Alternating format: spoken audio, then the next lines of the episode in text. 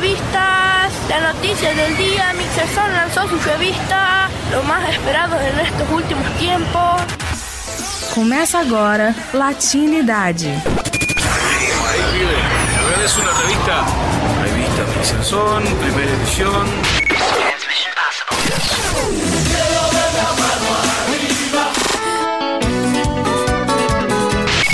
Sons e as informações da Latinoamérica.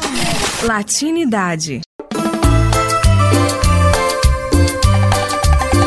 Olá, amigo ouvinte. Está no ar o Latinidade, o programa que fala e toca a América Latina. Temos a produção de Érico Cardoso, Carolina Parente, Levi César e Ismar Capistrano. A apresentação de Érico Cardoso e Carolina Parente e os comentários do professor Ismar Capistrano, com notícias dos portais de prensa latina, Adital e Nodal. Hoje traremos notícias sobre a repressão aos protestos contra a quarentena no Paraguai, dos protestos contra a reforma trabalhista no Panamá, das consequências da Covid-19 no desenvolvimento do Caribe, da retirada dos fundos dos trabalhadores no Chile e do ataque à Catedral Primaz da Nicarágua. Os sons e as informações da Latinoamérica. Latinidade. Um ato terrorista. Foi assim que o cardeal Leopoldo José Brenes, arcebispo de Manágua, definiu o atentado contra a catedral da capital nicaragüense. Um homem encapuzado, segundo algumas testemunhas, jogou na sexta, 31 de julho, uma bomba de coquetel Molotov na capela do Sangue de Cristo dentro da catedral. O ato causou um incêndio que, entre outras coisas, queimou um crucifixo de cerca de quatro séculos. O incêndio foi controlado rapidamente. Não houve feridos, mas o ataque afetou profundamente a comunidade católica. Duas outras igrejas católicas foram incendiadas na semana passada. As autoridades do governo descreveram os incidentes como fatos isolados. Segundo o governo, as condições dentro das igrejas foram culpadas por qualquer dano causado. Já lideranças católicas insistem que os ataques foram premeditados e fazem parte de uma campanha de terrorismo dirigida por forças pró-Ortega. Temos agora a primeira participação do jornalista e professor da Universidade Federal do Ceará, Ismar Capistrano.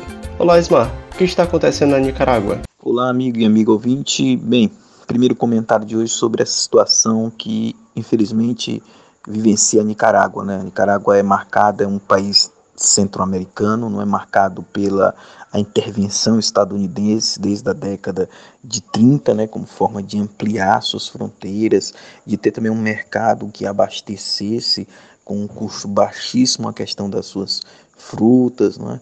legumes que são produzidos de maneira rica e também como forma de impedir o avanço é, do comunismo lá na época é, do, da Guerra Fria. Né? E a Nicarágua, todo esse contexto, na década de 30, teve um líder que foi assassinado de maneira, um líder revolucionário, de uma maneira absurda, Augusto César Sandino, né? que inspirou nas décadas de 50 e 60 uma resistência através da Frente de Libertação Nacional Sandinista, que chegou ao poder no final da década de 70, em 1979. Eles conseguiram derrotar a Guarda Nacional, né, que era uma guarda que tinha um controle estadunidense, que tinha sido treinado e controlado pelos estadunidenses. Eles conseguiram chegar ao poder, os sandinistas, os revolucionários, criaram uma frente sandinista nacional para eh, essa junta durante um determinado período conseguir fazer com que o país fosse governado, fizeram as eleições. Né? Daniel Ortega, o atual presidente está enfrentando todos esses problemas relatados na matéria, foi o primeiro presidente é, desse governo, desse novo governo pós-revolução. Conseguiram muitos avanços econômicos, principalmente na área da reforma agrária. Depois, na sucessão presidencial, acabaram perdendo as eleições é, para a direita, ligada aos Estados Unidos, e conseguiram muito tempo depois os sandinistas, ou pelo menos Daniel Ortega, que era um, um, um sandinista, voltar ao poder, né? agora já é, nessa década de 2010. Em 2018, o Daniel Ortega enfrentou é, protestos contra a reforma previdenciária, que tirava direitos dos trabalhadores é, aposentados. Isso é, causou uma revolta, uma comoção popular muito grande e é, Daniel Ortega acabou né, enfrentando esses protestos da forma mais violenta né, possível. E essa violência é, do presidente Ortega é, levou com que a Igreja Católica tentasse fazer uma mediação, principalmente entre os estudantes universitários que estavam à frente desses protestos e o governo. Né? É, não avançou muito essa tentativa de negociação. A Igreja Católica acabou denunciando a intransigência do governo Daniel Ortega e se posicionou contrário né, a essas medidas de repressão, a esses protestos.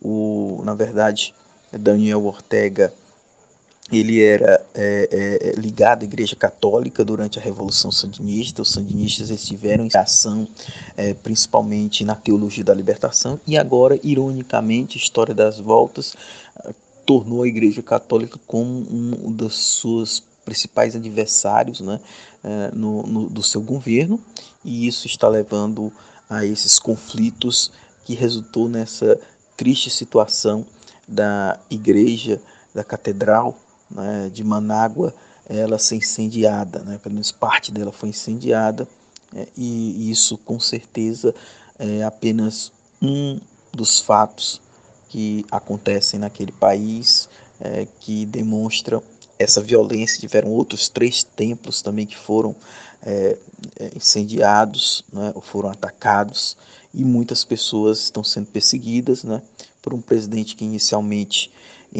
assumiu o poder pela primeira vez numa revolução popular e hoje em dia parece que tem essa dificuldade, carece muito dessa popularidade. Obrigado, Ismar. E como estamos falando de Nicarágua, vamos escutar o som do cantor nicaraguense Carlos Meira. Ele retornou do alto exílio na Espanha para apoiar a Revolução Sandinista em 1979. Sua trajetória é muito ligada aos movimentos populares da Igreja Católica. Hoje, Carlos Meira é uma das maiores vozes críticas ao governo de Daniel Ortega. Llamo Francisco y soy medio visco, mis odios así. A mí me hacen rueda en las polvaredas del reparto chico. Quedé sin trabajo y ahora carajo todo se acabó. Hace 15 días entré a las cuadrillas de demolición. ¿Y qué pasó, Carluchín, ahí? Y me encontré en la brigada con el Pofi Cuerpelión, con Porfirio Caremula y Venancio Sarampión. Mi nombre es Pancho Cajina, Managua terremoteado. Y aunque tengo mala espina, yo no soy mal aliado. Mi nombre es Pancho Cajina, pero tengo un mal apodo por trabajar en las ruinas, me dicen Panchito Escombro.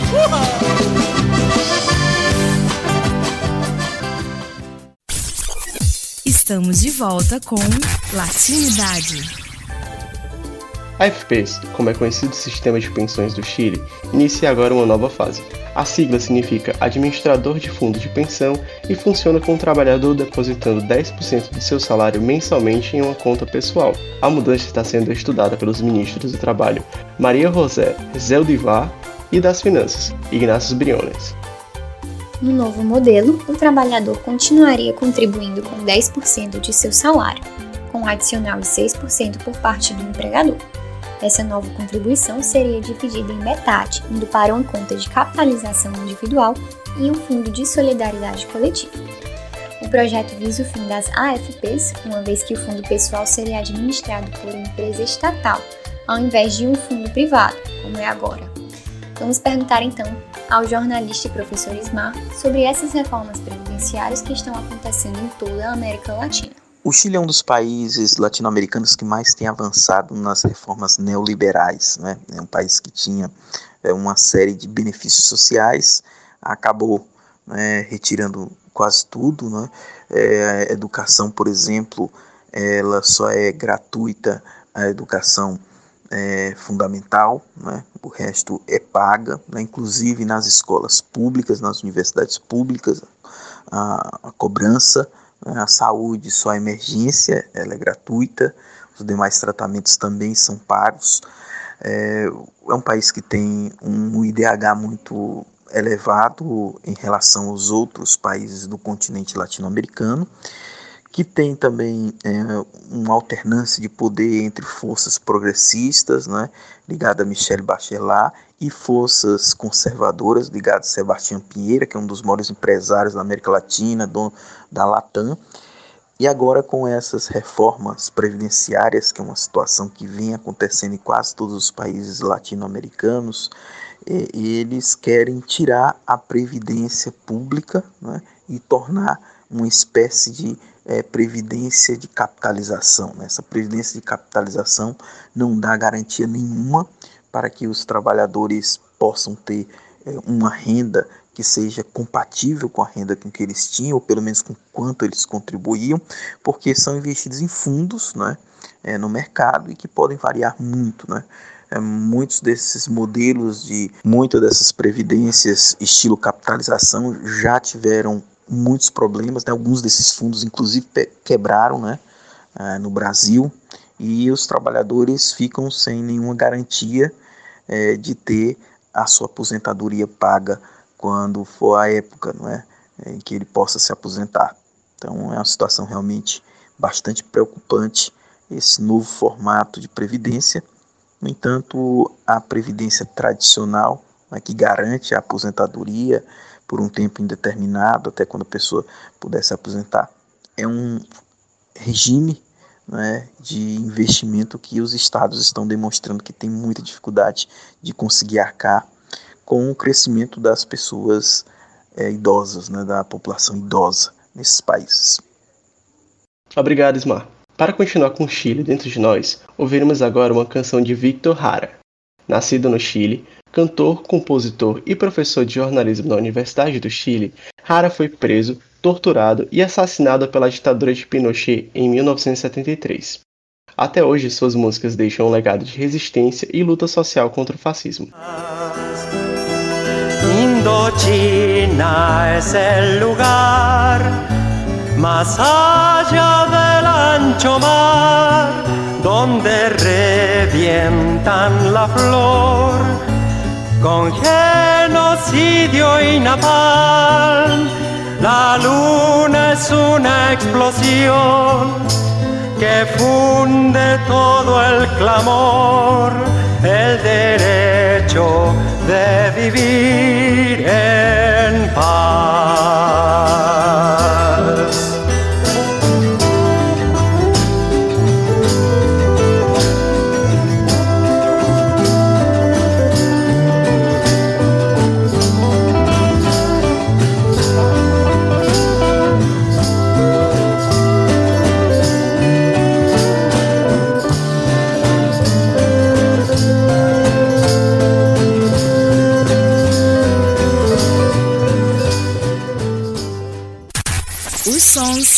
As informações da Latinoamérica. Latinidade. A quarentena vem sendo algo complicado para todos. Assim como nos países caribenhos, o Paraguai vem sofrendo bastante com a economia fechada, principalmente nas cidades fronteiriças com o Brasil. Em diversos pontos da cidade, grupos de pessoas se reuniram para protestar contra a quarentena preventiva do novo coronavírus. Na cidade do leste, forças militares estariam utilizando de munição letal na tentativa de reprimir a manifestação.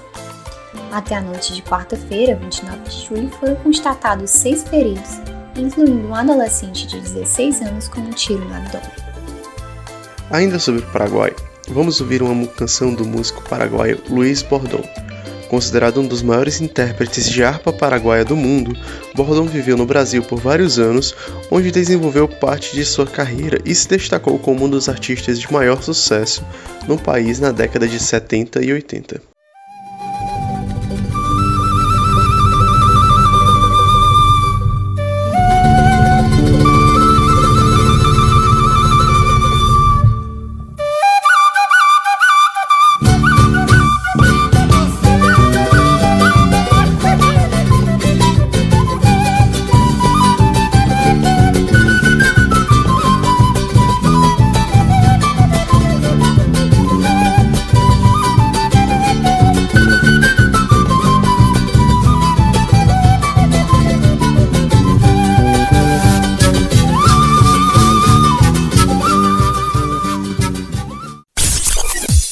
Estamos de volta com Latinidade. O Panamá registrou o terceiro dia de protestos contra a reforma trabalhista promovida pelo governo como medida de enfrentamento à crise causada pela pandemia da Covid-19. Na manifestação de quarta-feira, dia 29 de julho, sindicatos, ambientalistas, estudantes universitários e representantes de setores populares caminharam na capital panamenha sobre forte chuva e respeitando o distanciamento social.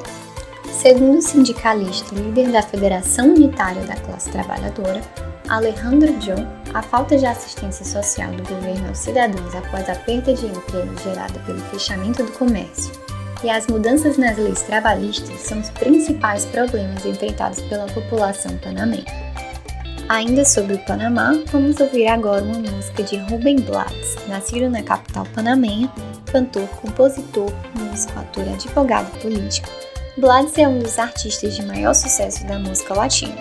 Participou ativamente da Revolução da Salsa ocorrida em Nova York nos anos 70 e colaborou também com artistas de rock, jazz, pop, hip hop y salsa.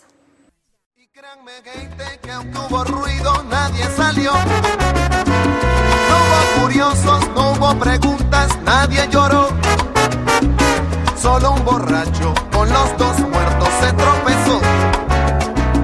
Cogió el revólver, el puñal, los pesos y se marchó. Y tropezando se fue cantando desafinado. Estamos de volta com Latinidade. No Caribe, a situação do novo coronavírus é preocupante. Apesar de países como Cuba estarem com os casos controlados, a economia sofre com a ausência de visitantes. Segundo a Comissão Econômica para a América Latina e Caribe, ECLAC, estima-se a retração entre 57% e 75% para o ano de 2020. Os países caribenhos sofrem com fenômenos climáticos de grande potencial de destruição e, ao menos uma vez por ano, têm de reconstruir parte de seus territórios atingidos pelos desastres. Para Alicia Bárcena, a região se encontra em apuros fiscais devido ao alto valor das dívidas externas, correspondem a cerca de 30 a 70% de sua dívida. Mas para o ministro das Relações Exteriores cubano, Bruno Rodrigues, não existe arma mais forte que a unidade para superar os grandes desafios que estão à frente. A situação no Caribe realmente é muito preocupante, porque são países é, com uma acentuada pobreza e uma dependência muito grande do turismo. Né? Então, talvez os países percam aí 28 bilhões até 28 bilhões de dólares em faturamento, porque o turismo internacional está quase que por completamente paralisado, né?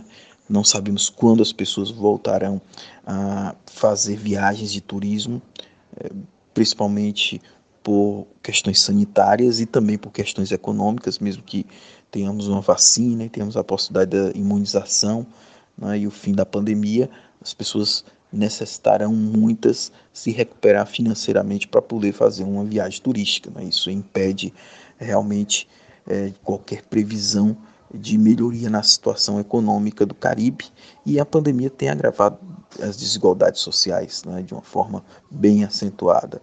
É, o risco, por exemplo, de uma pessoa é, negra, pobre, morrer de Covid né, nos Estados Unidos né, e no Reino Unido, são países ricos, ela é quatro vezes maior do que as pessoas brancas ricas. Né? é, cerca de 40 a 60 bilhões, milhões de pessoas deverão entrar na faixa de extrema pobreza nesse período de é, pandemia e 265 milhões né, vão passar fome no mundo nesse ano de 2020, que é um total que representa o dobro do ano de 2019. E aí você tem desde a questão das pessoas mais pobres, elas terem que se submeter a transportes lotados, a ter que trabalhar, não poder fazer os seus trabalhos remotos, porque são trabalhos, na maioria das vezes, braçais, é, ter que, é, por isso, um risco muito maior de se contagiar. Depois tem a questão do atendimento de saúde, as pessoas mais pobres, que normalmente estão dependentes da saúde pública, muito precarizada em várias situações, em várias regiões do planeta. E, por fim, a questão econômica, né? O desemprego é, para as pessoas mais pobres ele é muito maior e a, a possibilidade de retornar ao mercado de trabalho também bem mais complicada. Então, infelizmente, o, o lastro, é, da, da, o saldo é, negativo dessa pandemia não ficará somente mortes, né, mas também é, na questão do agravamento das desigualdades sociais, É, e, e, isso, é claro, necessita de uma série de políticas públicas para tentar reverter, incluir né, e fazer com que a economia possa distribuir renda entre essas pessoas e evitar o crescimento da concentração de renda, que é algo que está acontecendo de maneira assustadora nessa pandemia. Esse é um desafio global né, que regiões mais pobres e mais dependentes de apenas um setor da economia, como é o caso do Caribe, terá que enfrentar é, de uma maneira muito mais difícil. Falando em Caribe, apresentaremos a música Val Carreteiro, do músico nascido em Nova York, mas criado em Cuba, Chico Álvares.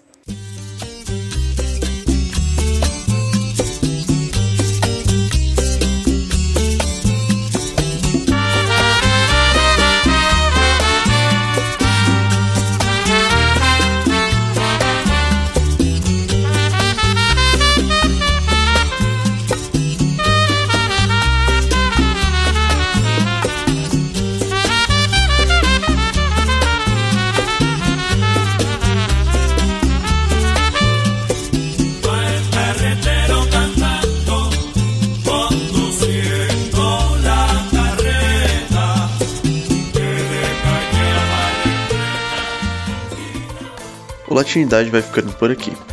Hoje fizemos uma viagem por notícias e músicas da Nicarágua, Chile, Paraguai, Panamá e Caribe. A produção foi de Carolina Parente, Érico Cardoso, Levi César e Ismar Capistrano.